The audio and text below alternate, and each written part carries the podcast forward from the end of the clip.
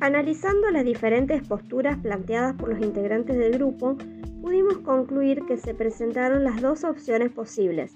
Algunos optaron por acompañar a los alumnos a la toma de la universidad siguiendo los criterios enseñados por el docente en clase y otros por no acompañar priorizando el bienestar familiar del docente. Estimamos que en la primera postura, acompañar a los alumnos como resolución del dilema se asocia a la filosofía práctica kantiana o de la conciencia moral. Esta descansa sobre un principio del deber ser.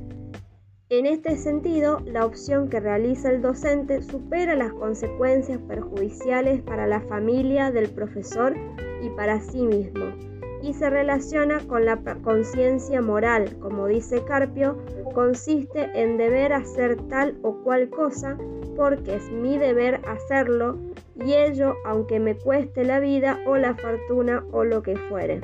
Por otro lado, estimamos que la opción de no acompañar a los alumnos, escogida por algunos de los integrantes del grupo, encuentra relación con el utilitarismo clásico, en la medida en que contempla la acción que provoque el menor daño posible tanto a la familia del docente como a él mismo. Entendemos en este sentido que el hombre se mueve por el principio de la mayor felicidad. En este criterio, de todas las acciones, tanto privadas como públicas, tanto de la moralidad individual como de la legislación política o social. Una acción será correcta si, con independencia de su naturaleza, intrínseca resulta útil o beneficiosa para ese fin de la máxima felicidad posible. Consideramos que el criterio de la orientación moral más adecuada para la resolución del dilema es la filosofía práctica de Kant, debido a dos cuestiones fundamentales. No es posible juzgar acertadamente si miramos el dilema desde el utilitarismo ya que cualquiera sea el camino adoptado, siempre existe un perjuicio para un tercero. En el caso de que el docente decida no acompañar, afecta a sus alumnos y en el caso de que opte por apoyar la toma de la universidad, afecta a su familia.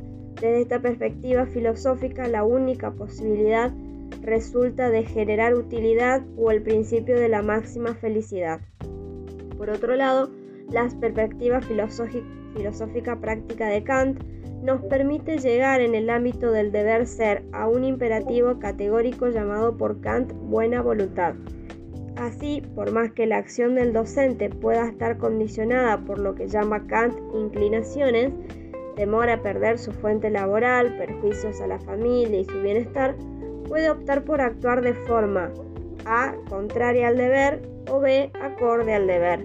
En este caso, debería acompañar a sus alumnos logrando coherencia con aquellos valores que él mismo inculcó en ellos, más allá de los perjuicios que podría recibir haciendo el bien, no por inclinación, sino por el deber. Esta es nuestra conclusión del grupo 9.